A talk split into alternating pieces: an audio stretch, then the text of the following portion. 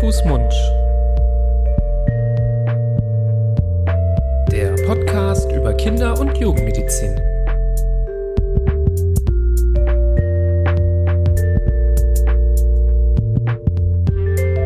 So, ihr Lieben, herzlich willkommen zu einer neuen Folge von Hand, Fuß, Mund. Hallo, lieber Florian. Hallo, Nibras. Ich hoffe, dir geht es gut und du bist bereit für eine neue spannende Folge.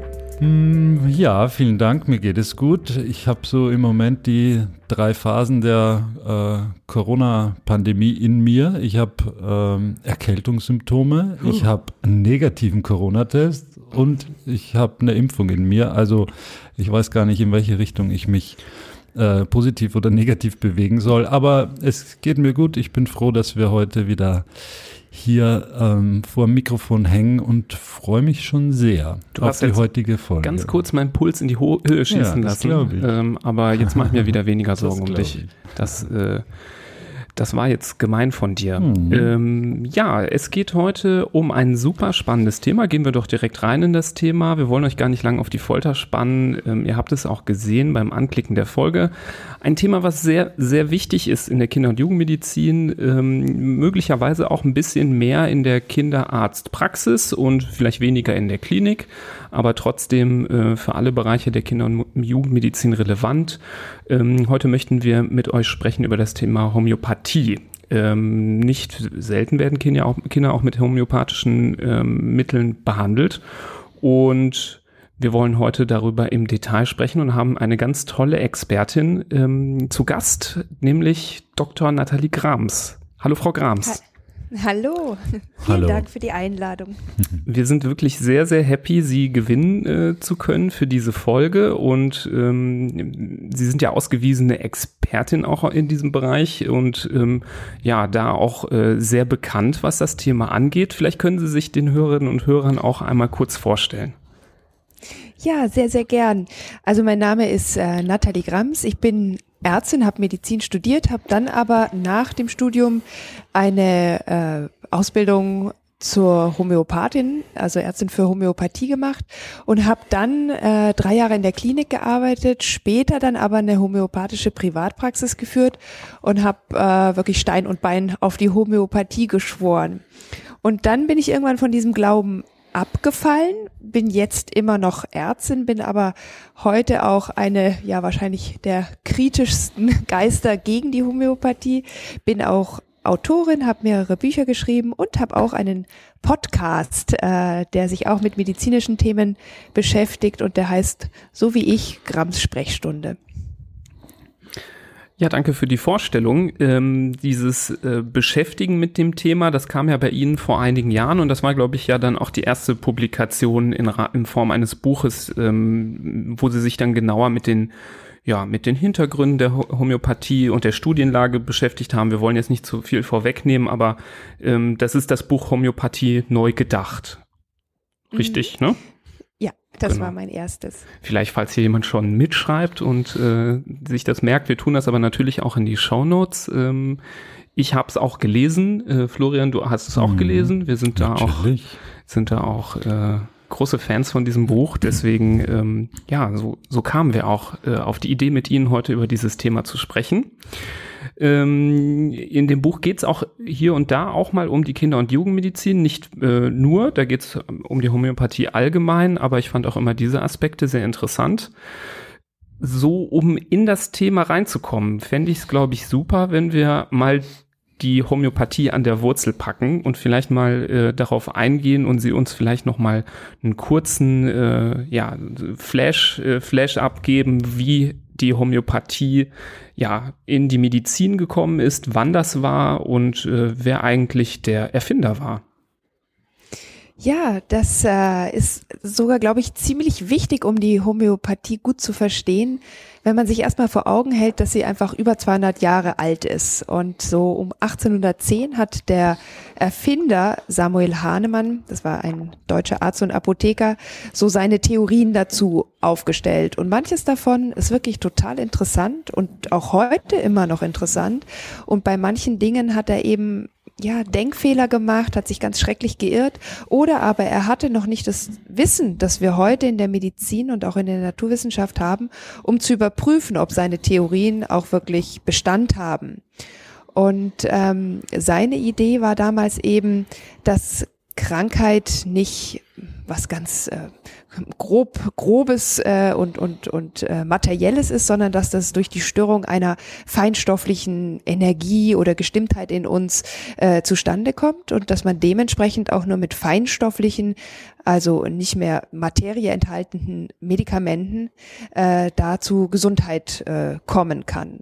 Also in sich geschlossen, also in, sich genommen ein geschlossenes logisches System, aber äh, wenn man genau hinschaut, merkt man, wie viele ja, Denkfehler da einfach drin stecken. Mm, die Homöopathie, so wie sie damals äh, sozusagen entworfen wurde oder erschaffen wurde, hat ja auch äh, im Gegensatz zu der damaligen Medizin auch dem Patienten so ein bisschen in ein anderes Bild gerückt oder ihm eine andere Wertigkeit gegeben, was so seine Persönlichkeit, seine Befindlichkeit angeht. Das war ja auch eines der ähm, ich glaube, auch eins der guten Dinge an der Homöopathie, die da äh, hervorkam, wahrscheinlich auch im, im Gegengewicht zu der Medizin, wie sie es damals gegeben hat. Ähm, das war ja auch ein ganz wichtiger Bestandteil, oder? Dieser, dieser Lehre. Ja, auf jeden Fall. Also er war vielleicht einer der ersten Psychosomatiker, einer mhm, der ersten genau, Ärzte, ja. die Hygiene äh, ernst und wichtig genommen haben. Überhaupt das Gespräch mit dem Patienten war zur damaligen Zeit total unüblich. Und wenn man sich vor Augen hält, wie brachial, also wie, ja, wie fies eigentlich die damalige Medizin war mit Quecksilberbehandlungen oder irgendwie Ausleitungen oder Eitererzeugung oder Aderlass, das war ja schon ein Wunder, wenn man diese Therapie in Anführungsstrichen überlebt hat. Es gab kaum spezifisch wirksame Medikamente und man hat sicherlich mit der Homöopathie zur damaligen Zeit auch viel Leid verhindert, weil man eben nicht die damalige Alternative die Medizin eingenommen hat und sich der regelrecht ausgesetzt hat. Er hat zum Beispiel auch ähm, in einer größeren Cholera-Epidemie Patienten homöopathisch behandelt, in einer sauberen Klinik, wo auf Hygiene geachtet wurde, wo die Patienten genug zu trinken bekommen haben, obwohl sonst die gängige Lehrmeinung war, man dürfe denen nichts zu trinken geben. Und äh, siehe da, äh, den Patienten ging es dort wesentlich besser, haben auch mehr überlebt, sind wieder gesund geworden. Und das hat natürlich ihnen in seinem Glauben bestätigt, oh, meine Homöopathie ist ja krass wirksam, sogar in so einer solchen Situation. Und äh, deswegen glauben das heute Menschen eben immer noch. Aber sie vergessen, wie schlecht die Medizin damals war.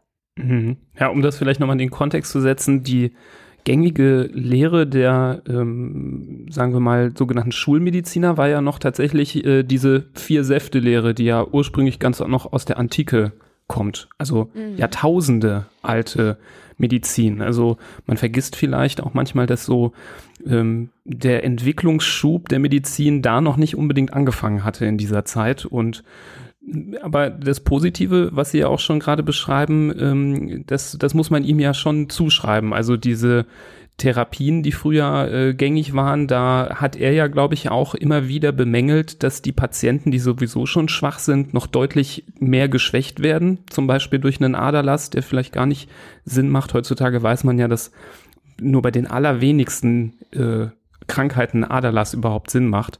Mhm. Und ähm, ja, die, die ursprüngliche Fürsorge, die er da hatte und die Gedanken, da mal revolutionär ranzugehen, waren ja im damaligen Kontext ja was total Gutes, muss man sagen.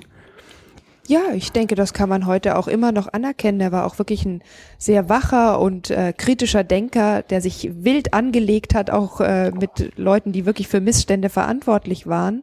Und insofern kann man ihm das immer noch zugute halten. Und überhaupt finde ich es toll, wenn jemand eine neue Idee entwickelt und sich dafür auch einsetzt, dass die natürlich Gehör findet und Verbreitung findet. Also ich finde, man kann ihm wenig vorwerfen. Man kann natürlich ähm, vor dem Hintergrund der heutigen Zeit, des heutigen Wissens anders darüber nachdenken und heute muss man zu einem anderen Schluss kommen.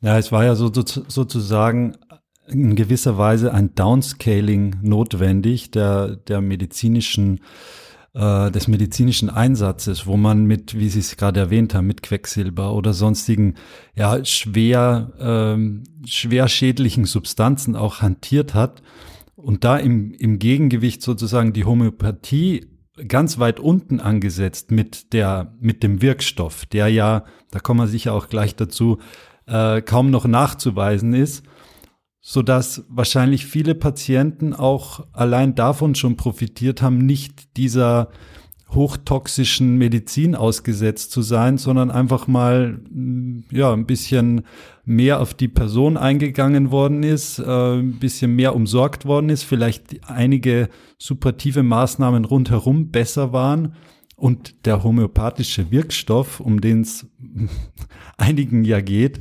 der hat ja wahrscheinlich dann, und das ist, glaube ich, ja auch der Kern ihrer Kritik an der Homöopathie, gar keinen Ausschlag gegeben oder gar keinen Ausschlag geben können.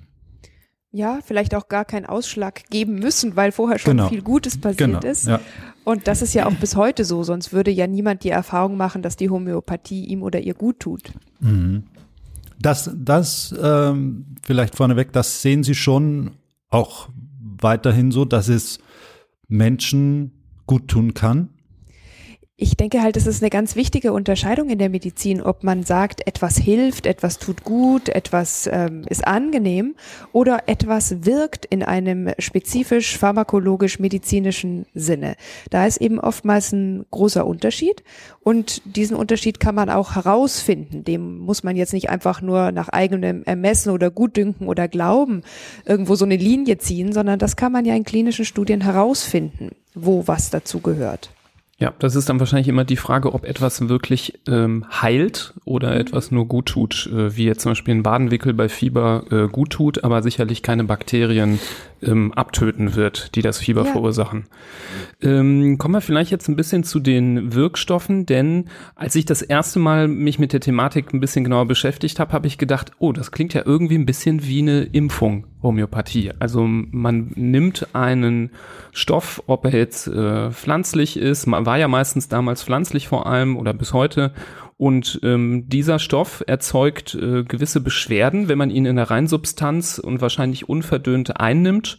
Und ähm, man hat sich, äh, oder ich will es gar nicht so viel vorwegnehmen, also dieser Gedanke, der da mit diesem, mit dieser ähnlich, diesem Ähnlichkeitsprinzip äh, einhergeht, können Sie den vielleicht noch ein bisschen genauer erklären, was der Hahnemann sich dabei gedacht hat? Ja, also dieser Ähnlichkeitsgedanke ist eben gerade das, was man wirklich tatsächlich mit einer Impfung auch erreichen möchte. Man gibt etwas der Krankheit Ähnliches, äh, einem gesunden äh, Menschen und der erzeugt dann eine Reaktion in seinem Körper. Und äh, Hahnemann meinte eben, das äußere sich an spezifischen Symptomen in der Arzneimittelprüfung, die können man aufschreiben und sammeln und dann wisse man, wogegen dieses Medikament bei ähnlichen Symptomen eben helfen würde. Der große Unterschied zur Impfung ist, dass in den allermeisten homöopathischen äh, Globuli keine ausreichende Wirkmenge drin ist, um eine Reaktion im Körper zu erzeugen, zum Beispiel eine Reaktion unseres Immunsystems, und dass dieser Effekt äh, auch nicht nachweisbar ist. Also man kann ja man kann ja auch sagen, gut, vielleicht weiß man nicht genau, wie die Homöopathie funktioniert, aber man sieht eben, dass der Körper reagiert, dass weiß ich nicht, zum Beispiel eine klinische Wirksamkeit da ist. Und die findet man bei der Homöopathie eben nur im Rahmen von Placebo und Kontexteffekten, wo wir ja bestimmt auch noch drauf kommen. Und dann muss man halt eben sagen, das ist der große Unterschied zur Impfung, weil bei der Impfung werden zwar auch sehr sehr geringe Dosen gegeben von einem veränderten nicht mehr krank, krankmachenden Virus. Da könnte man schon sagen, das ist ähnlich. Aber es wird eben gerade noch in ausreichender Menge gegeben, dass unser Immunsystem reagieren kann, zum Beispiel Antikörper bildet. Und wir sehen dann auch, dass die, diese Reaktion wirksam ist in dem Sinne, dass bei Kontakt mit dem äh, Wildvirus, also mit dem Virus, das einen krank machen kann, dann eine schwere Erkrankung oder überhaupt eine Infektion ausbleibt. Und das lässt sich nachweisen. Diese Wirkung ist real und es gibt kaum wirksamere Medikamente oder äh, prophylaktisch wirksame Medikamente wie die Impfungen. Und da unterscheidet sich dann die Impfung natürlich ganz krass von der Homöopathie. Hm. Ja, wir Kinderärzte kennen das sehr gut. Wir messen ja auch häufig die Impfantikörper, um zu gucken, ob eine Impfung auch wirklich gewirkt hat. Und da, da können wir es ja mit dem, mit einem Werkzeug richtig messen und haben es schwarz auf weiß. Und das ist eben bei homöopathischen Mitteln nicht möglich. Ähm, wenn ich noch eine Frage einschieben darf, wäre äh, da nochmal mein Interesse in Richtung dieser homöopathischen Arzneimittelprüfung. Die beschreiben Sie in Ihrem Buch auch nochmal genauer und da war ich ein bisschen schockiert, ehrlicherweise, wie man äh, damals ähm, und im weiteren Verlauf sich das überlegt hat, wie man, man muss ja erstmal äh, ja auch darauf kommen, welche Stoffe denn überhaupt welche Beschwerden auch auslösen. Ja, wobei man Hahnemann auch zugute halten muss, dass er einer der ersten war, der Arzneimittel überhaupt vor der Anwendung geprüft hat. Das war auch nicht üblich damals. Also er war auch einer der ersten, der das im Blindversuch gemacht hat. Und er selbst meinte eben äh, draufgekommen zu sein, weil er selbst so eine Art Malaria-ähnliche Symptomatik mit einem Fieber, wie er es beschrieben hat, wobei nicht klar ist, ob Fieber im damaligen Sinn wirklich mit einer Temperaturerhöhung verbunden war, mit Durchfällen, Krankheitsgefühl, Schüttelfrost, glaube ich, weiß nicht mehr die genauen Symptome. Und er nahm dann äh, China-Rinde ein, also ein, ein äh, Medikament, was auch heute bekannt ist, gegen Malaria in einer gewissen Weise wirksam zu sein. Und damals glaubte man das eben auch. Und danach ging es ihm besser. Und das brachte ihn auf die Idee, dass seine Malaria-ähnlichen äh, Symptome äh, durch ein Malaria heilendes Mittel auch geheilt wurden. Und das hat ihn dieses Prinzip der Ähnlichkeit quasi entdecken lassen. Und er meinte, er sei eben da sozusagen draufgekommen, weil er das Medikament selbst eingenommen hat und dann die Besserung verspürt hat. Und deswegen hat er äh, gesunde Patienten verschiedene, zum Beispiel äh, naturheilkundliche Dinge einnehmen lassen und hat gesagt, beschreibt mal danach ganz genau, wie es euch ging, sammelt die Symptome, guckt mal, was ihr träumt, schaut einfach mal sozusagen, wie es euch geht. Und dann hat man diese Symptome gesammelt. Aber das war natürlich sehr unsystematisch und auch von großen ähm, ja, Wahrnehmungsverschiebungen begleitet. Und das ist sicherlich was, was die Homöopathie auch bis heute nicht wirklich aufgelöst hat. Äh, wir wissen ja, wie sehr wir uns in unserer Wahrnehmung auch täuschen können und dass solche äh, Prüfungen auch sehr, sehr störanfällig sind. Gerade wenn man Reaktionen erwartet, ja, dann beobachtet man sich so voll genau und denkt, oh, was war denn das? Habe ich aber noch nie bei mir bemerkt. Dabei hat man vorher gar nicht so genau Acht gegeben. Mhm. Und, man weiß ja auch nicht, ob die Testperson selber überhaupt gesund war, ähm, mhm. vollständig, ne? Und man hätte jetzt zum Beispiel, wenn man es jetzt, wenn man jetzt denken würde, man müsste heute sowas testen auf diese Art und Weise, auch wenn man das natürlich so nicht mehr macht, dann würde man denken, naja, wir müssen wenigstens 100 oder 1000 Leuten das geben und dann äh, statistisch gucken, was ist das häufigste Symptom, das zweithäufigste.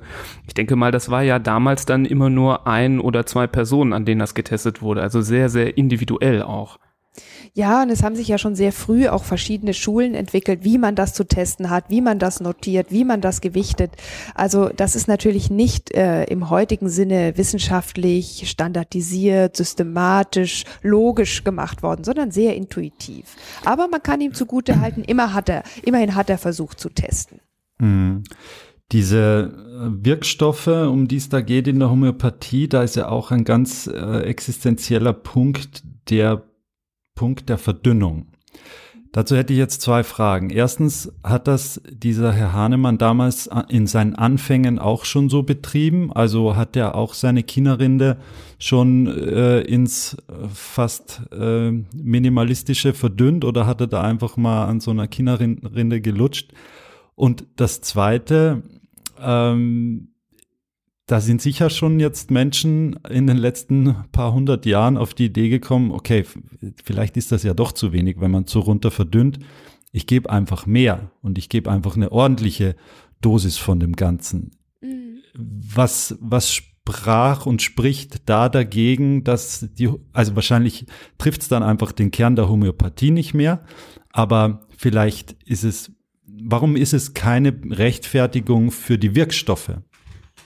Ja, also ich denke, ähm, Hahnemann ist erst im Lauf seiner äh, Beschäftigung mit der Homöopathie dazu übergegangen, die Wirkstoffe immer weiter zu verdünnen. Und ihm ging es ja gar nicht um die Verdünnung, sondern der wichtige Teil in der Homöopathie oder im homöopathischen Glaubenssatz ist ja, dass äh, bei dieser Herstellung der Homöopathika nicht nur eine Verdünnung stattfindet, sondern weil man das sehr, sehr kräftig beim Verdünnen aufschlägt, eine Dynamisierung erfolgt. Das heißt, das Wesenhafte dieser Ursprungs Ursprungssubstanz geht auf das Wasser als Lösungsmittel über und kommt sozusagen in einen ganz anderen, wenn man so will, energetischen Zustand. Und die Homöopathie in ihrer Wirkkraft ist nicht von Materie abhängig, sondern von dieser immer krasseren Dynamisierung des ursprünglichen Heilmittels.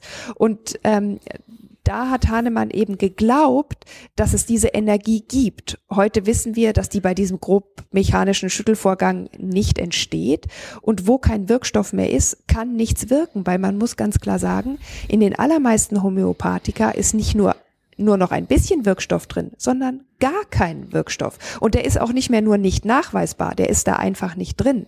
Und ein Wirkstoff in Abwesenheit kann keine Wirkung entfalten.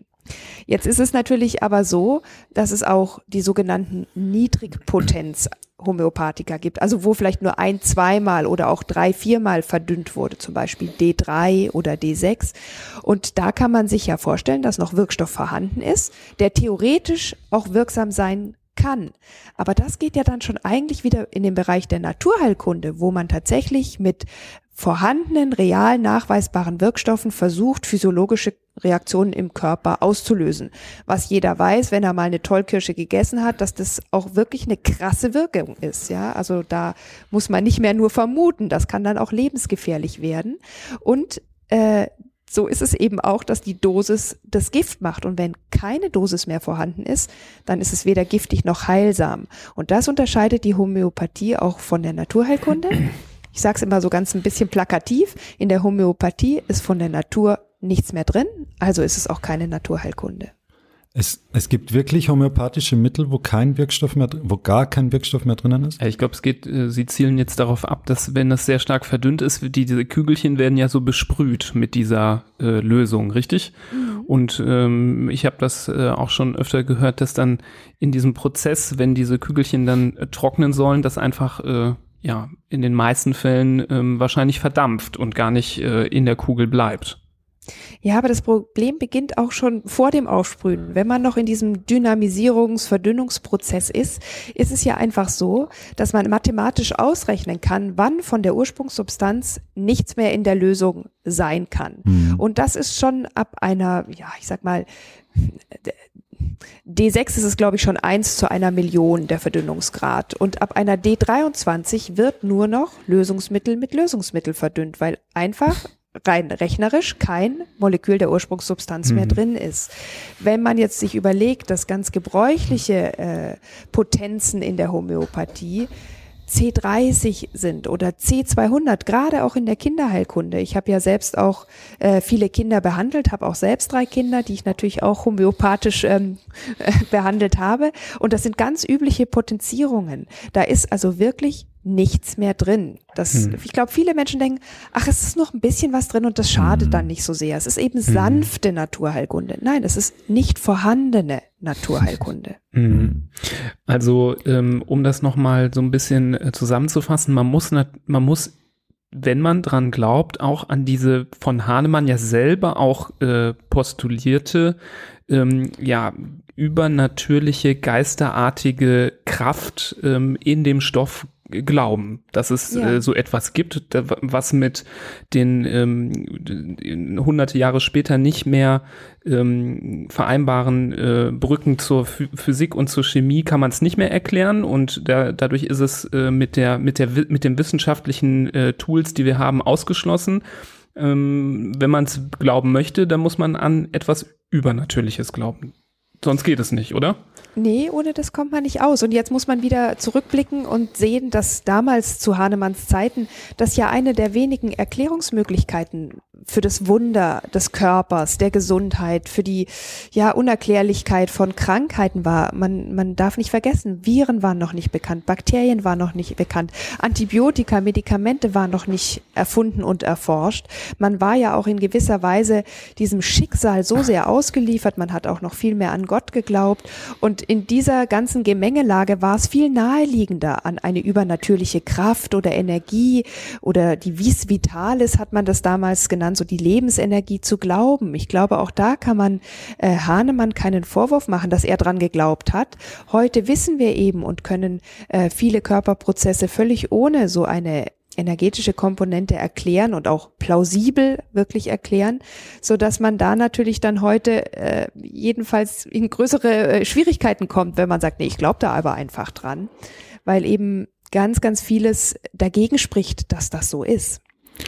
Ähm, Demgegenüber stehen ja wahrscheinlich unzählige Menschen da draußen und wahrscheinlich auch einige Zuhörer dieses Podcasts, die sagen, ja, ist ja gut und schön, was die drei da von sich geben, aber ich habe das ja selbst bei mir oder bei meinen Kindern oder bei meinem Partner erlebt, dass durch den Einsatz von einem homöopathischen Mittel etwas besser geworden ist oder eine erwünschte Wirkung eingetreten ist. Mhm. Worauf ja. ist das zurückzuführen? Naja, äh, ich kann das ja wirklich auch immer nur bestätigen. Ja, ich habe das auch erlebt an mir selbst, an meinen PatientInnen, an meinen Kindern und natürlich auch im Freundes- und Bekanntenkreis. Und manchmal sind diese Veränderungen wirklich so krass, dass man denkt, wow, das ist doch wirklich fast ein Wunder. Wie kann das sein, dass eine Beschwerde, die man über Jahre gehabt hat, wo vielleicht auch schon dies und jenes Medikament ausprobiert wurde, jetzt so plötzlich und so eindeutig in einem zeitlichen Zusammenhang mit der Einnahme der Globuli verschwindet. Und natürlich war das auch genau das, was mich selbst an die Homöopathie Homöopathie hat glauben lassen. Insofern, ich kann das total gut nachvollziehen. Die Frage ist halt, was ist die wahrscheinlichere Begründung für diese real erlebten und überhaupt nicht in Frage gestellten ähm, Veränderungen? Und mein, äh, mein erstes Buch, Homöopathie neu gedacht, heißt im Untertitel ja, was Patienten wirklich hilft. Äh, was ist das sozusagen, was dazu führt, dass man die Homöopathie als wirksam erlebt? Und weiß nicht, ob ich gleich weitermachen soll. Das sind natürlich verschiedene Punkte. Da kommt ganz, ganz viel zusammen. Vielleicht können wir ähm, mit dem äh, Punkt erstmal anfangen, den Sie ja eben schon angedeutet haben, dass ja, wenn, wenn man jetzt äh, so eine Tafel malt und die Schritte der homöopathischen Therapie aufschreibt äh, und jetzt sagen wir mal die Globuli einmal durchstreichen würde, weil man sagt, da ist, das, das wirkt nicht, ähm, dann bleibt ja vor allem so der Anfang der Therapie übrig, nämlich das, das Gespräch und das, ähm, Sie haben ja auch den Hahnemann, einen der ersten Psychosomatiker, schon äh, ja, gelobt, zu Recht. Und ähm, vielleicht gehen wir da nochmal genauer drauf ein, ja, ich glaube, man darf die Globuli aus der Gleichung gar nicht rausstreichen, weil sie können ja immer noch wirksam sein als Träger einer Suggestion, ja, als der Suggestion, ich werde dir helfen und zwar auf besonders sanfte, natürliche, nebenwirkungsfreie Art. Das ist ja eine ganz große Botschaft, die in den Globuli drin steht, steckt. Und natürlich kann eine solche Botschaft, wir kennen das vom Placebo-Effekt, der definiert sich genau durch so eine Botschaft, ich werde dir helfen, kennen wir das, dass sowas wirklich wirksam sein kann. Natürlich nicht besonders spezifisch, man kann da auch nicht zu 100 Prozent drauf bauen, aber der Placebo-Effekt ist bei jeder Medikamentengabe dabei. Und deswegen glaube ich, man sollte die nicht rausstreichen, aber trotzdem passiert natürlich auch davor schon was, was man vielleicht vom normalen Arztbesuch nicht kennt. Beim Kinderarzt vielleicht noch mal eher als später, wenn man zum Allgemeinarzt als Erwachsener geht, da geht es oft alles sehr schnell, man kommt sich oft regelrecht abgefertigt und nicht unbedingt gut behandelt vor. Und dann wird einem vielleicht auch noch viel erzählt und ein Rezept ausgestellt und eine Überweisung und so weiter. Und man steht dann danach in der Praxis und denkt sich so, wow, ich konnte eigentlich nichts von dem loswerden, was mir wichtig war. Und da ist die Homöopathie natürlich mit ihrem sehr wertschätzenden, sehr fragenden, sehr viel zeitnehmenden Ansatz eine ganz andere Art, Medizin zu machen. Und das halte ich auch bis heute für sehr wertvoll. Wobei sich das ja, glaube ich, immer weiter angleicht. Also natürlich kommt die Medizin, wie wir sie vertreten, auch immer mehr auf den Trichter natürlich, dass das Patientengespräch, dass die Umsorgung des Patienten, das Eingehen auf seine auf seine Ängste, auf seine Probleme, vielleicht auch noch äh, mit einer Unterstützung durch einen ähm, durch ein psychologisch geschultes äh, Personal etc., dass das äh, absolut dazu beiträgt, dass der Patient auch äh, besser genesen kann oder schneller mhm. genesen kann. Auf der anderen Seite finde ich, dass die Homöopathie, wie sie heute äh, sprichwörtlich erhältlich ist, ja fast von diesem, von der Stärke, die sie eigentlich mal ausgestrahlt hat, abrückt. Weil ich kann heute über Google, kann ich mir ähm, einen Hinweis holen, welches äh, homöopathische Mittel bei meinen Beschwerden helfen könnte. Dann gehe ich in die homöopathische Apotheke oder bestelle es mir online, dann habe ich das Zeug zu Hause und kann meine Kügelchen äh, nehmen, ohne dass ein Homöopath mich jemals zu Gesicht bekommen hätte und einmal mit mir dieses äh, sagenumwobene oder ähm, äh, wichtige Erstgespräch oder die Gespräche geführt hätte. Also ich glaube, die äh, einerseits kommt die Medizin immer mehr natürlich im Vergleich zu damals und jetzt äh, haushoch ähm, auf die Idee, dass es, dass es da noch mehr gibt, außer mit Medikamenten draufzuhauen. Mhm. Und andererseits entfernt sich, glaube ich, schon die Homöopathie auch so ein bisschen von dieser, von dieser ehemaligen Stärke, oder? Ja, total. Vor allem gerade in der Kinderheilkunde, weil ganz ehrlich, so eine lange, ausführliche Anamnese, die vielleicht auch psychologische um, ähm, Aspekte umfasst, macht man mit Kindern ja gar nicht. Entweder man spricht ein bisschen mit den Eltern, vielleicht auch noch zur Vorgeschichte oder zur Schwangerschaft, aber mit den Kindern direkt spricht man ja, gerade wenn die klein sind, in den seltensten Sie meinen jetzt als Homöopath? Ja, ja, ja genau. Ja, mhm. ja, sondern da geht man ja auch ein bisschen so nach Schema F vor. Man hat entweder, äh, also viele Eltern machen das ja auch selbst zu Hause, die gehen gar nicht zum Homöopathen, sondern die haben so ihren Quickfinder zu Hause und da steht genau. dann mhm. Fieber, äh, kein Durst, rote Backen oder irgendwie so ziemlich weinerlich, dann muss ich dies und das geben. Aber wenn dagegen das Kind kaltschweißig ist, muss ich dies und das geben. Und da ist dann natürlich überhaupt keine Anamnese dabei. Und trotzdem erleben ja gerade diese Eltern die Homöopathie als wirksam. Und deswegen gibt es eben auch noch andere wichtige Punkte, die diese wahrgenommene Wirksamkeit erklären. Würden Sie denn sagen, homöopathische Mittel werden zu oft ähm, eben genau in diesen Situationen eingesetzt, wo ähm, Ärztinnen und Ärzte vielleicht auch mal mehr den Mut haben sollten zu sagen, ähm, da hilft jetzt nur abwarten, da können wir jetzt nichts tun, ähm, da müssen wir auf die Selbstheilungskräfte äh, des Körpers äh, äh, setzen und warten, dass die eintreffen. Und ähm, ich glaube, dass viele vielleicht auch aus Sorge, ähm, dass es da Ablehnung gibt ähm, von Seiten des Patienten, dann eben vielleicht doch was verschreiben, weil man dann eben, wie Sie eben gesagt haben, diesen suggestiven Effekt hat, dass man sagt, ähm, ich gebe ja was.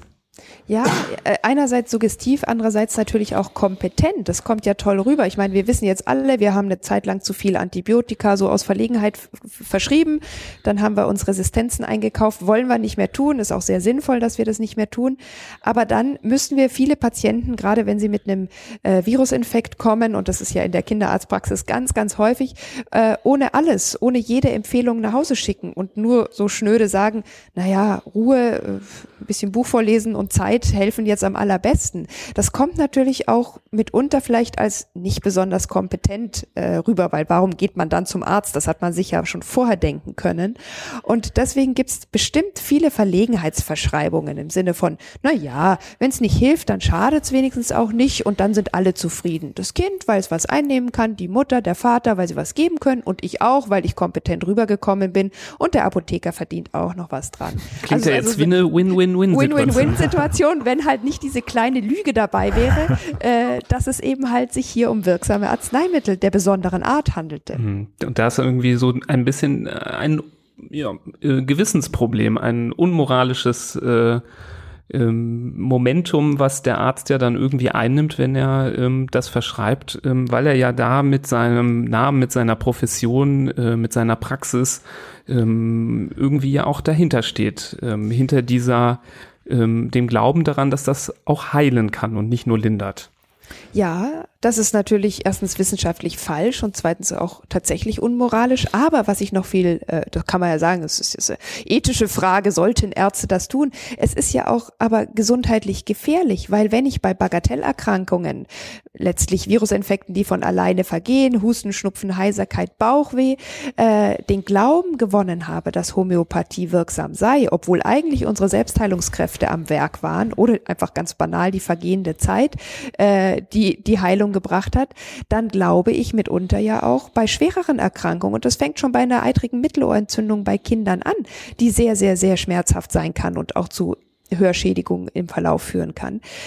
Und wenn ich dann anfange mit Homöopathie, entweder weil ich selbst dran glaube oder weil der Arzt vielleicht auch dran glaubt und es dann in diesen Situationen auch immer noch empfiehlt, dann ist es nicht nur moralisch äh, fragwürdig, sondern dann ist es auch wirklich gesundheitsschädigend und gefährlich. Also zumindest, wenn es schief geht.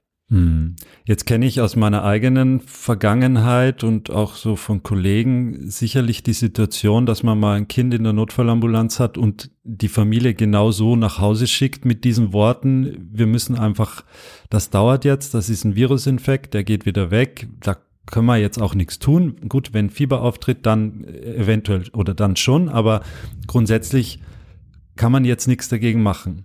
Diesen diese Situation stelle ich mir in einer homöopathischen Praxis ganz schwer vor, dass man da rausgeht und der, der Homöopath sagt, ja, sorry, nee, da, da habe ich nichts dagegen. Kommt das, kommt das vor? Nein, das kommt nicht vor. Das kommt nicht das, vor. Man ja. kann immer was geben. Und ich glaube, ähm, dazu kommt noch, dass man äh, ja mit der Homöopathie nur gewinnen kann. Weil wenn es besser wird nach den Globuli, dann hat die Homöopathie gewirkt.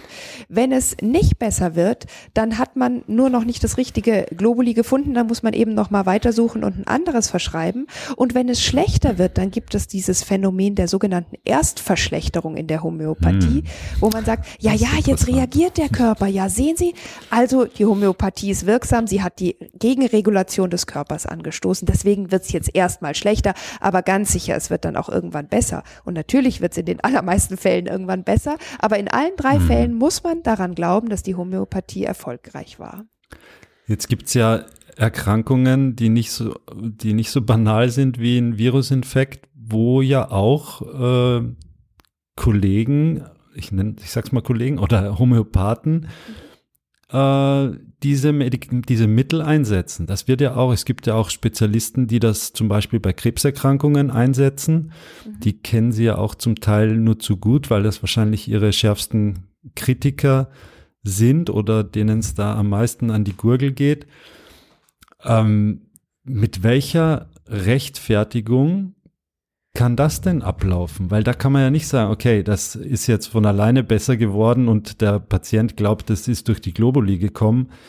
So eine Erkrankung wird ja in den aller, aller, aller wenigsten Fällen von alleine wieder gut. Mhm.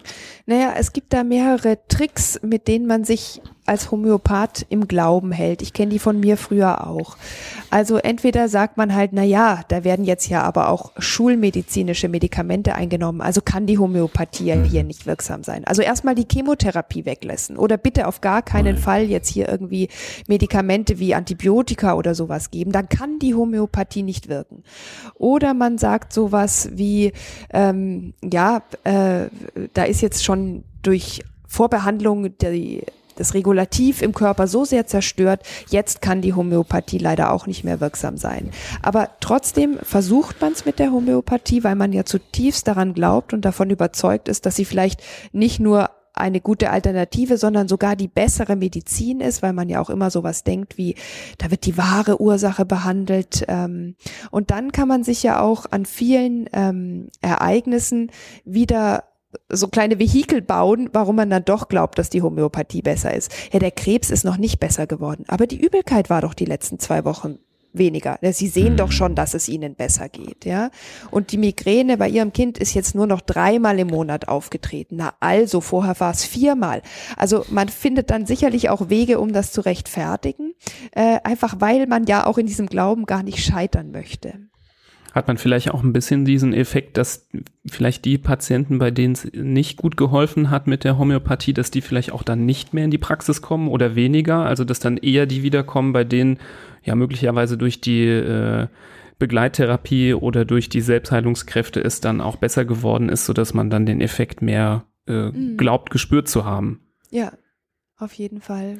Was wir ja auch kennen, ähm, äh, wir beide sind ja auch in dem Bereich der Kinderonkologie viel unterwegs und ähm, es wird auch immer wieder so Begleittherapien zu schweren Therapien angeboten im Bereich der Homöopathie. Also mhm. um Folgeschäden durch die Chemotherapie zu verringern oder gewisse Begleitsymptome, haben gerade schon die Übelkeit angesprochen, irgendwie äh, mitzuerwischen.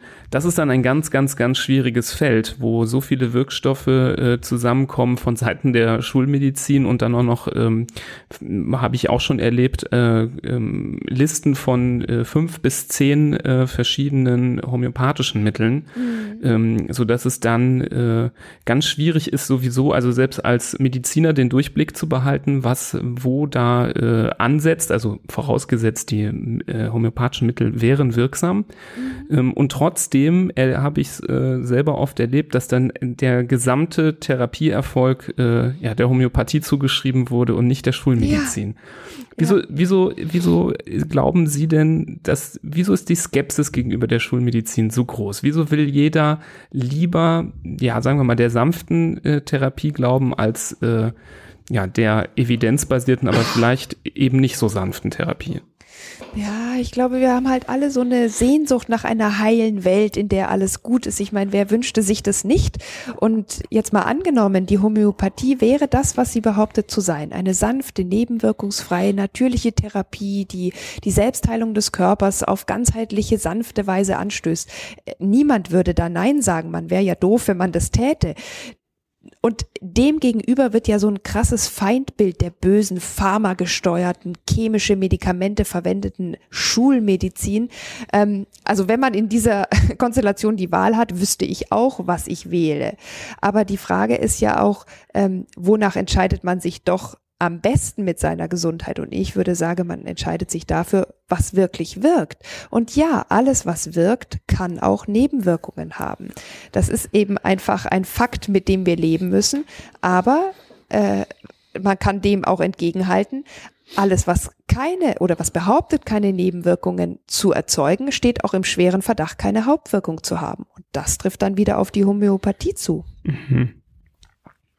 Ich habe mich ja gefragt, ähm, wieso dann manche andere Sachen, wieso das Potenzieren dann nicht funktioniert. Ich habe äh, für mich irgendwie als, als Gedankenkonstrukt mir irgendwie so eine Art äh, scharfe Chili vorgestellt, irgend so ein wie heißt es, äh, der Wirkstoff Capsaicin zum Beispiel, mhm. wenn man das jetzt hochpotenzieren würde, so nach den Mitteln der Homöopathie, da müsste ich mir doch eigentlich vorstellen, ähm, dass danach eine ganz höllisch scharfe, brennende, mir die Tränen in die Augen schießende Substanz herbei äh, rauskommt, aber man weiß ja eigentlich aus eigener Erfahrung, dass ja eben genau nicht so, wenn man was äh, verdünnt. Ich bin jetzt wieder zurückgeschwenkt zu diesem, zu, ja. zu, dem, zu dem Potenzieren, aber ich finde es immer wieder erstaunlich, ähm, dass es, äh, dass da so viel, gerade auch in der Hochpotenz dran geglaubt wird, dass das ganz besonders stark wirksam ist.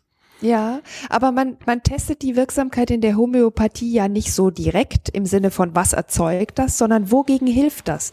Und da ist dann wieder dieses Ähnlichkeitsprinzip. Also wenn Sie jetzt zu mir in die homöopathische Praxis kämen und sagen, ich habe da dieses wahnsinnig brennende Gefühl im Mund und immer so viel Speichelfluss und irgendwie tränen mir auch die Augen, dann würde ich sagen, ach Mensch, Capsicain C200, das wird Ihnen ganz bestimmt helfen. ja. Da habe ich äh, schon wieder zu leicht gedacht. Das ist gar nicht so leicht, sich da reinzudenken. Mhm. du wolltest was sagen, Florian. Ähm, ja, ich, also bei mir ist auch dieses äh, Potenzieren, das, das ist so, das macht einen so ein bisschen Kopfschmerzen beim drüber nachdenken, weil es mhm. so nicht ganz so eingängig ist. Wenn ich jetzt nochmal zurückgehe an die, an die Ursprünge der Homöopathie, hat sich, hat sie, also erste Frage, hat sich die Rechtfertigung der Homöopathie irgendwann verloren? Und ist das mit der heutigen Zeit in Verbindung zu bringen, mit der heutigen Schulmedizin, wie, wie wir sie kennen? Also, um es auf den Punkt zu bringen, ist es nicht erst seit relativ kurzer Zeit so, dass, dass diese Daseinsberechtigung sozusagen wegfällt von der Homöopathie? Oder war das, oder ist es eigentlich immer schon? Naja, eigentlich hat sie ja nie eine wirkliche Berechtigung im Sinne einer ja, wissenschaftlich basierten, auch nur halbwegs plausiblen äh, Teil der Medizin ähm, gehabt.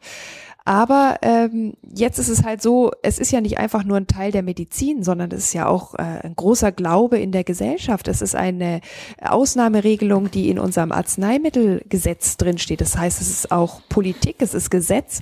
Da kann man jetzt nicht einfach nur sagen, ähm, naja, wir haben es halt jetzt erkannt, das ist eigentlich eine veraltete Glaubenslehre, dann hören wir jetzt eben mal damit auf, weil das ist so ins kollektive Bewusstsein als etwas Gutes und eine tolle Alternative eingegangen, dass man ja eben schon allein, wenn man nur eine leichte Kritik äußert, da ja ganz großes Erstaunen oder sogar Empörung erzeugt. Und deswegen, ich würde sagen, ja, aus allen vernünftigen Gründen hat die Homöopathie sich sowas von überholt, aber so leicht ist es halt leider nicht. Sonst müssten wir eigentlich auch nur jedem sagen, ey, Impfen schützt, Impfungen sind wirksam. Und alle würden sagen, cool, hier ist mein Arm, bitte, bitte, ich will zuerst dran sein.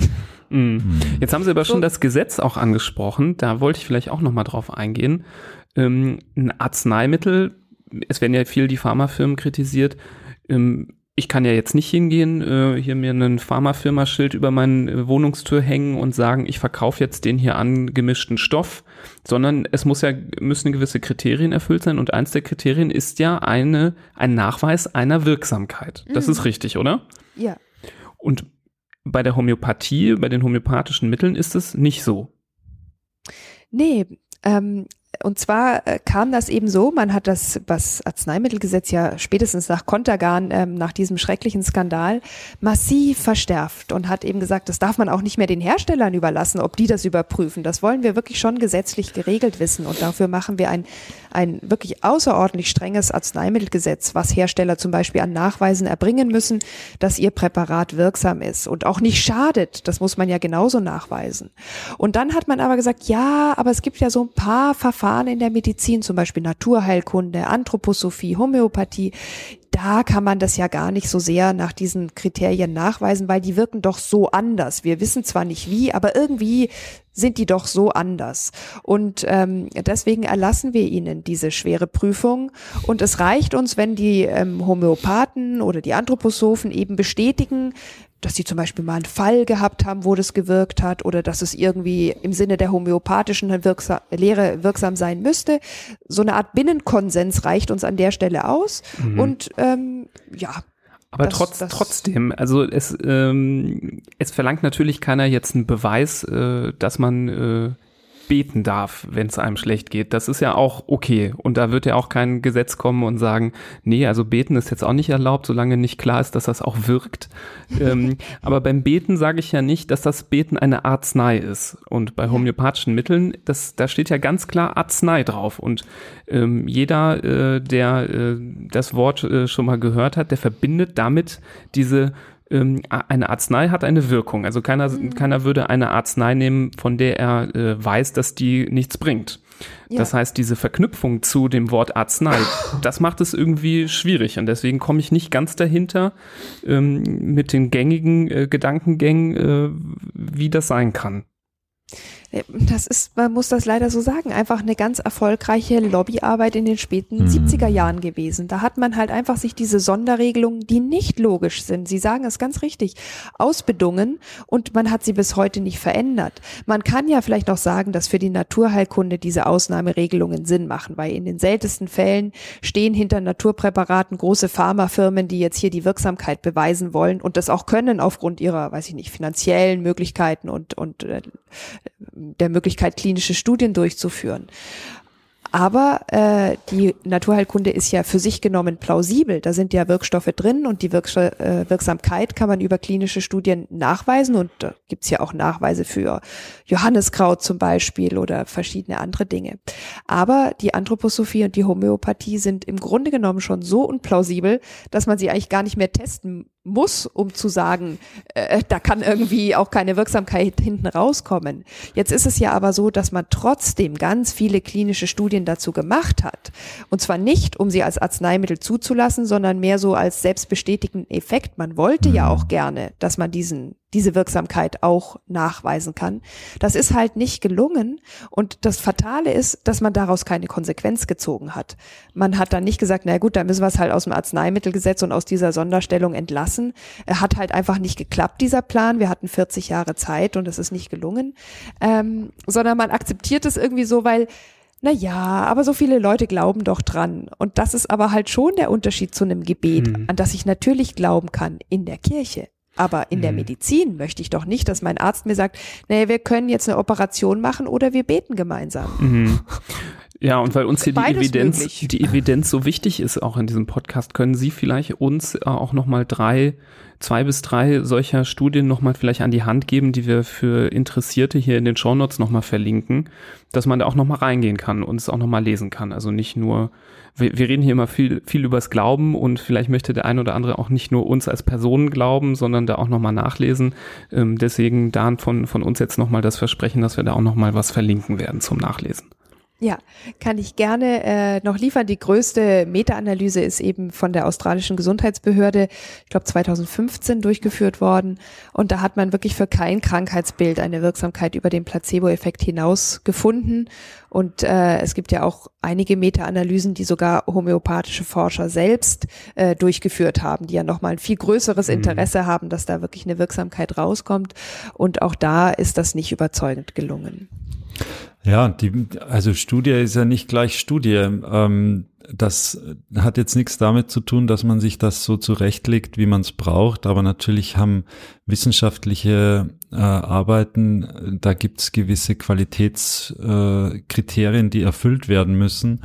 Mhm. Und das ist, äh, glaube ich, einfach bei äh, vielen Studien, wo rauskommt, es gibt eine Wirkung durch homöopathische Arzneien die aber wahrscheinlich im Endeffekt gleichbedeutend sind mit einem Placebo-Effekt. Diese Qualitätskriterien werden da nicht einfach nicht erreicht. Und das ist ja ähnlich wie zum Beispiel bei uns in der Onkologie, wenn ich unsere Patienten, wenn ich die richtige Patientengruppe zusammennehme von unseren Kindern und die analysiere und schaue, welches Sternzeichen die sind, mhm. wenn ich da die richtige Gruppe erwische, dann wird irgendwo rauskommen, dass ein Sternzeichen häufiger vertreten ist bei Krebserkrankungen als die anderen. Mhm. Daraus kann man aber natürlich nicht, schließen, nicht schließen, dass das Sternzeichen Löwe zum Beispiel jetzt krebserregend ist oder dass da, äh, dass der Geburtstermin äh, in diesem, in dieser Jahreszeit vermehrt zu Krebserkrankungen führt. Auch wenn es so eine Studie sicherlich äh, dann geben könnte.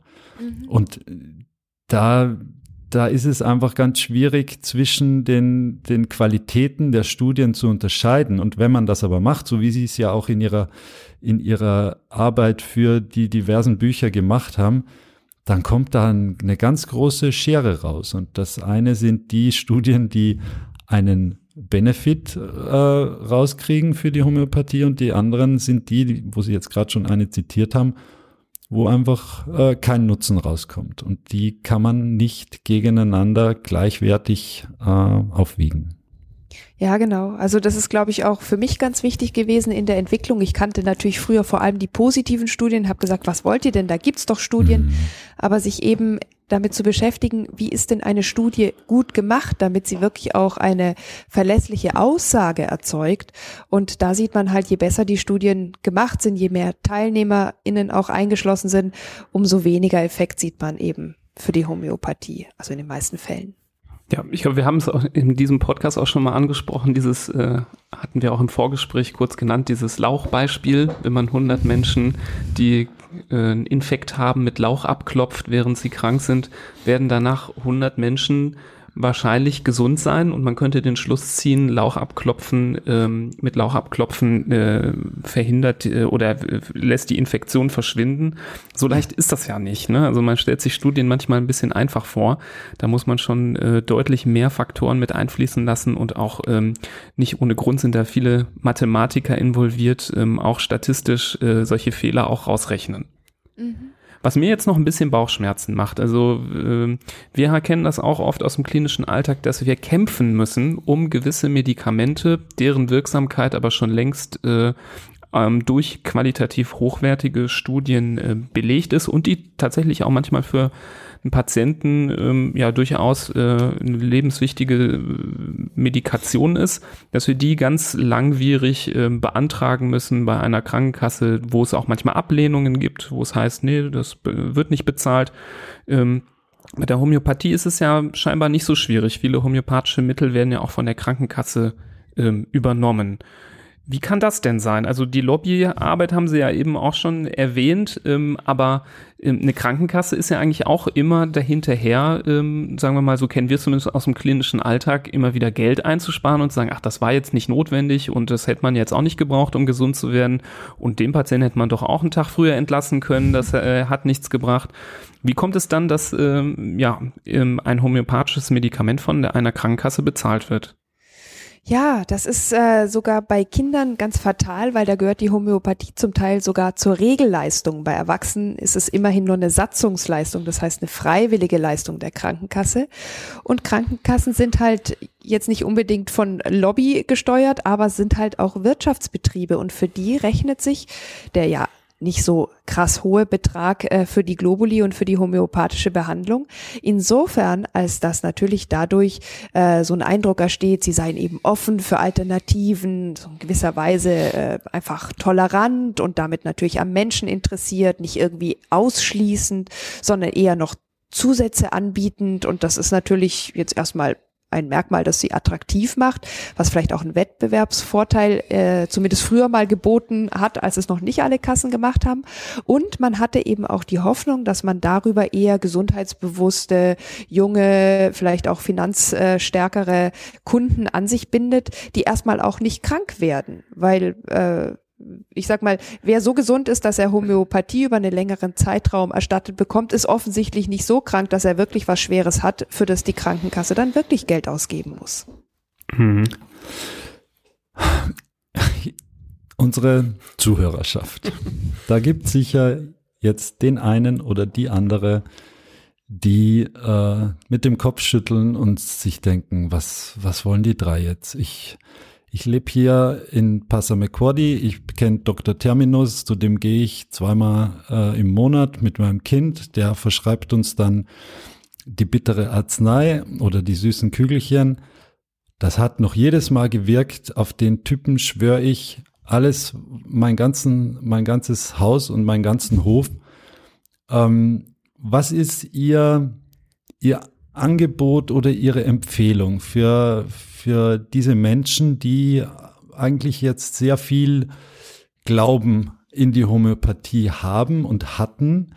Ähm, da kann man ja nicht jetzt von einem Tag auf den anderen sagen, ah, okay, das war alles Blödsinn, ich äh, drehe mich jetzt am Absatz um und Dr. Terminus ist für mich gestorben und ab jetzt ähm, mache ich das ganz anders. Mhm. Nein, das ist überhaupt nicht leicht. Ich, ich, ich gebe das auch gerne zu. Dieses Umdenken war eine der schwersten Zeiten in meinem Leben, weil ich eben auch einen Glauben verloren habe. Aber dadurch stellt man sich ja auch selbst in gewisser Weise in Frage. Und auch bei mir hat das über ein Jahr gedauert. Also dieses Umdrehen auf dem Absatz war eher so ein Drehen immer wieder im Kreis, bis der Absatz abgewetzt war. Und dann will man eigentlich auch gar nicht mehr weitergehen, weil es auch ja einfach schwierig ist, dann die neue Richtung zu finden. Aber man muss es ja auch einfach mal so sagen. Die allermeisten Eltern haben doch ein gutes Gefühl für ihr Kind. Ist es jetzt einfach ein bisschen verstimmt? Hat es vielleicht einen kleinen Infekt? Ist es, oder ist es auf der anderen Seite schwer krank? Und ich finde auch heute noch, es spricht nichts dagegen zu sagen, wir haben in der Homöopathie, äh, in der Familie mit Homöopathie gute Erfahrungen gemacht. Und ganz ehrlich, wenn was Schlimmes ist, gehen wir natürlich zum Arzt und dann gibt's auch mal ein Antibiotikum. Aber in diesen Zwischenbereichen, wo es auch eher so ein bisschen darum geht, wie wir uns alle miteinander eben durch dieses Leben friemeln, da geben wir Globuli, wenn es mal Bauchweh gibt oder mal Kopfschmerzen oder irgendwie mal so ein bisschen irgendwie äh, Übermut da ist oder sowas. Ja, kann ich alles verstehen. Ich bin auch Mutter und mir fehlt manchmal auch dieses Tool der Globuli. So, hier hast du Globuli, jetzt wird's schon besser. Oder wie so eine Art Trostpflasterchen. Mhm. Aber ich finde, es ist wirklich wichtig, die Grenze zu kennen, ab der man dann tatsächlich auch die normale Medizin an sich mit einem ganz guten und entspannten Gefühl heranlässt. Und wo ich wirklich ähm, manchmal Sorge habe, ist, dass man aber durch dieses nicht Vertrauen auf die Selbstheilungsfähigkeit, auf unser Immunsystem, Kindern auch mitgibt ins Leben, du weißt du was, du musst eigentlich immer was nehmen. Egal was du hast, du brauchst dann was. Anstatt einfach so ein Vertrauen mitzugeben, hey, dein Körper schafft das alleine. Guck mal, die blauen Flecken, die du gestern noch hattest, die sind heute schon fast ganz verschwunden. Früher dachte ich, sowas geht nur mit Arnika-Globuli. Heute sehe ich bei meinen Kindern, oh, wow, geht auch von alleine. Und das ist doch irgendwie schön, den Kindern das auch zu vermitteln, wie viel der Körper selbst schafft. Dann braucht man auch später hoffentlich nicht so viel Medizin in Fällen, wo unser Körper das auch, auch selbst schafft. Und einen Punkt will ich vielleicht aber noch anfügen. Die Homöopathie für sich genommen mag nicht schaden, aber der Glaube an die Homöopathie kann schaden. Und zwar nicht nur, weil man die richtig wirksame Behandlung unterlässt oder verzögert, sondern auch, wenn man plötzlich so Sachen denkt wie, ja, und impfen lasse ich mein Kind übrigens auch nicht, weil das kommt ja auch nur von der Pharmaindustrie. Ich finde, dann begeht man wirklich einen Fehler. Mhm. Da bewegen wir uns ja jetzt schon in ein ganz aktuelles Thema, was, was die Impf, also ist alles aktuell, natürlich auch die Homöopathie, aber es, man hat das Gefühl, man ist fast umgeben von, von Menschen, die mittlerweile die Impf, die, die Wirkung der Impfungen anzweifeln, die Notwendigkeit der Impfung anzweifeln, mehr Angst vor Impfschäden haben als Sorge, dass zum Beispiel Homöopathie nicht wirkt. Und man ist da und da können Sie wahrscheinlich nicht nur ein Lied davon singen, ja richtig Anfeindungen ausgesetzt. Und das ist ja eine, eine Diskussionsebene und eine Polemik, die, der man ja sonst im Leben kaum begegnet, weil man umgibt sich ja mit Menschen, die äh, hoffentlich eine, ein positives äh, Bild abgeben und die, die einen das Gefühl geben, dass, dass die Welt ein schöner Ort ist. Aber wenn es um diese Diskussionen geht, dann galoppiert man ja schwer auf die Abgründe zu. Ja. Und also ich, wenn ich mir das, ihren Werdegang so angucke und ihre, auch ihre Auftritte, dann frage ich mich schon, wie, wie, wie halten Sie das eigentlich aus und wie stehen Sie das eigentlich durch, diese, ja, diese Anfeindungen und diese richtigen ja, das, das geht ja wirklich an, ans Gemüt und an die, an die Substanz, oder? Mm, ja, absolut.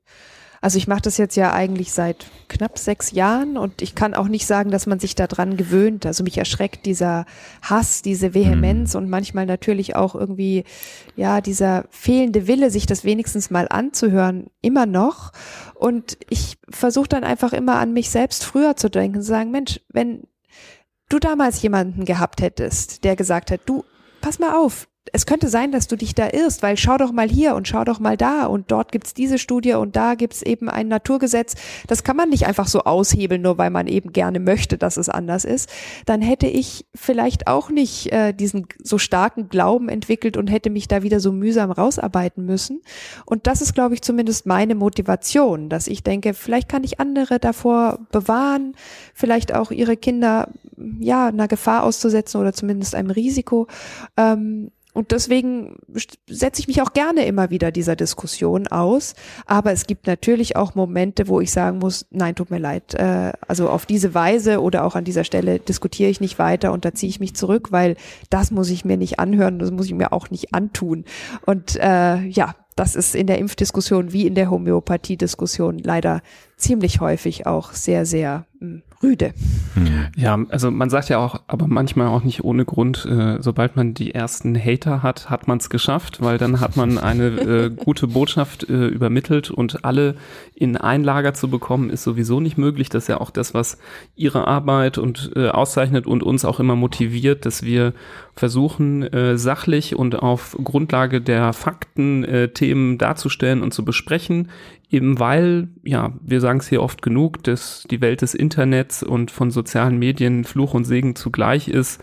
Ähm, Fluch auch, weil man natürlich sehr viele Meinungen äh, mitbekommt von Leuten, die vielleicht nicht qualifiziert genug sind, eine solche Meinung darzustellen.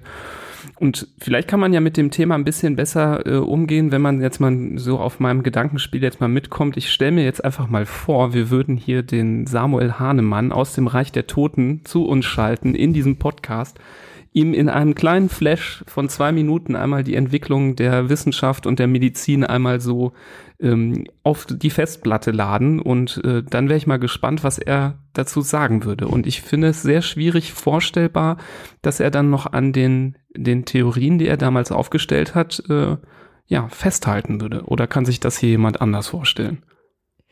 Nein, also ich denke, wenn man seine Schriften auch damals liest, der war ein sehr kritischer Geist und auch jemand, der ja äh, sozusagen wirklich daran geglaubt hat, dass Medizin besser werden kann. Und ich glaube, er hätte sich sehr gefreut, wie gut sie schon geworden ist und wie viel besser man Menschen heute helfen kann, sie wirklich auch heilen kann von schweren Erkrankungen, wo wir uns vor ja manchmal noch Jahren nicht hätten vorstellen können, dass man dem beikommen kann. Und insofern denke ich, er würde sehr, sehr glücklich sein und sagen, ach, lass doch mal den Quatsch mit den Globuli, da habe ich mich einfach fett geirrt. Er wird, er wird sich vielleicht denken, dass viele Fortschritte der Medizin ähm, durch ihn äh, hervorgerufen worden sind und wird sich vielleicht wundern, warum ausgerechnet die Homöopathie sich keinen Millimeter weiter bewegt hat. das könnte auch gut sein, ja. Wer weiß. Interessantes Gedankenspiel. Ich sehe ihn hier schon bei uns an der Tafel sitzen, kopfschüttelnd und äh, mit, mit äh, ja, äh, oder ganz anders, äh, froh darüber, was äh, alles möglich ist heutzutage und äh, wo man keinen mehr zur Ader lassen muss, um ihn zu heilen äh, in der Regel und in einer wunderbaren Welt, äh, wo die Medizin in den letzten 100 Jahren raketenhaft wirklich äh, Fortschritte gemacht hat, ähm, ich sage ja immer, wer nicht an Studien glaubt, der soll mal zu uns in die Kinderonkologie kommen und äh, schauen, wie sich es da entwickelt hat, ähm, wie Kinder heutzutage mit einer Leukämie behandelt werden können, wie viele wir heutzutage retten können im Vergleich noch von vor 30, 40 Jahren. Da sieht man, wie rasant die Entwicklungen sind und es geht ja auch immer weiter. Also wir sind noch ganz, äh, noch lange nicht am Ziel angekommen. Deswegen, ähm, ja, ich äh, denke, wir können an der Stelle aber auch so zum Abschluss kommen. Ich fand das, dieses Gedankenspiel äh, einen guten Schlusspunkt. Ähm, ja, Frau Grams, danke, dass Sie äh, sich unseren Fragen gestellt haben, die Sie bestimmt nicht das erste Mal bekommen haben und bestimmt nicht äh, ähm, ja, äh, oder bestimmt schon sehr häufig beantworten durften. Deswegen auch danke nochmal für den Enthusiasmus äh, trotz allem. Sehr gerne. Und ähm, vielleicht an der Stelle nochmal, ähm, wenn jetzt Hörerinnen und Hörer ähm, begeistert sind von Ihnen und äh, das ganz toll finden, was Sie machen, ähm, vielleicht nochmal der Hinweis, wo findet man Sie überall und wie kommt man ähm, ja an äh, Ihre Inhalte? Ja, also ich bin natürlich auch viel in den sozialen Medien unterwegs. Äh, man kann wahrscheinlich am besten einfach meinen Namen googeln. Aber ich habe äh, ein Buch geschrieben, das äh, Was wirklich wirkt heißt.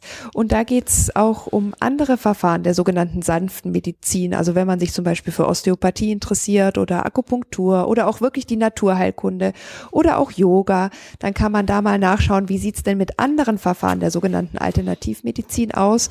Und dann geht's nicht immer nur so um Homöopathie Bashing, weil da gibt's ja durchaus auch Sachen, die ähm, wirksam sind. Und ich würde mich auch freuen über Hörerinnen. Jetzt sind wir ja hier in dem Podcast, die vielleicht rüber hören auch wollen, rüber hören wollen in meinem Podcast Gramm Sprechstunde, der Podcast für echt gute Medizin. Der ist auch in allen gängigen Podcast-Apps zu finden und vielleicht hören wir uns dort dann ja wieder. Was hat mir auch wirklich sehr Spaß gemacht, hier zu sein. Vielen Dank. Gerade den letzten Punkt empfehle ich sehr weiter, also auch alle anderen, aber ich bin großer Fan und Zuhörer Ihres Podcasts, habe auch schon alle Folgen gehört und finde die wirklich sehr, sehr äh, ähm, gewinnbringend und ähm, ähm, ja, da habe ich ganz, ganz viel gelernt, auch selber als Mediziner über ähm, Themen und freue mich da über jede Folge. Schön. Vielleicht können wir uns ja irgendwann in der Zukunft nochmal verabreden ähm, und nicht, genauso wie Sie gesagt haben, nicht um, um über die Homöopathie äh, abzu herzuziehen, sondern über das zu sprechen, was vielleicht wirklich, wirklich hilft. Das würde uns sehr freuen, wenn wir darüber auch mal eine Episode mit Ihnen füllen könnten. Sehr gern, weil sonst kommt man auch immer so als der Bösewicht ja, rüber, der genau. immer sagt, das ist nicht mhm. richtig und das wirkt nicht. Und es gibt ja auch viele Dinge, die gut sind, die wirken oder die zumindest gut tun. Ja, das wäre sicher eine gute ja. Idee. Ich glaube aber, dass äh, hier gut rübergekommen sind, äh, gekommen ist, dass sie kein Bösewicht sind, äh, Frau Grams. Deswegen, ähm, wen, wer, wer, das jetzt glaubt, der schreibt uns bitte nochmal eine Nachricht und dann können wir nochmal drüber sprechen. Ansonsten natürlich auch bei Fragen zu dem Thema gerne, gerne melden ähm, über unsere Social, Social, Social Media Kanäle, jetzt eingedeutscht, und ähm, oder per Mail an info.handfußmund.de. Ähm, alles weitere, wie gesagt, versprochen schon in den Show Notes. Da am Ende der Folge gerne mal vorbeischauen, was da noch alles zu entdecken ist. Da, das füllt sich, glaube ich, bei dieser Folge ähm, sehr. Und äh, ja, wenn euch das Thema hier sehr gefallen hat, interessiert hat, ähm, oder ihr denkt, jemand anderes könnte davon auch ähm, ja, profitieren, jemand, äh, wenn ihr bereit seid auf eine Diskussion, der äh, einen ganzen Schrank voller ähm, homöopathischer Mittel hat, ähm, vielleicht die Folge mal weiterleiten, ähm, jetzt nicht um den Glauben zu erschüttern, aber auch um Informationen nicht vorzuenthalten. Das ist ja irgendwie auch wichtig, finde ich, ähm, dass man Informationen, die man für wichtig hält, auch mit äh, den engsten Bekannten und Freunden teilt, also gerne weiterleiten. Und ja, in dem Sinne wünsche ich allen eine weiter gute Zeit, bleibt gesund und bis zum nächsten Mal. Tschüss, vielen Dank, Frau Grams. Tschüss.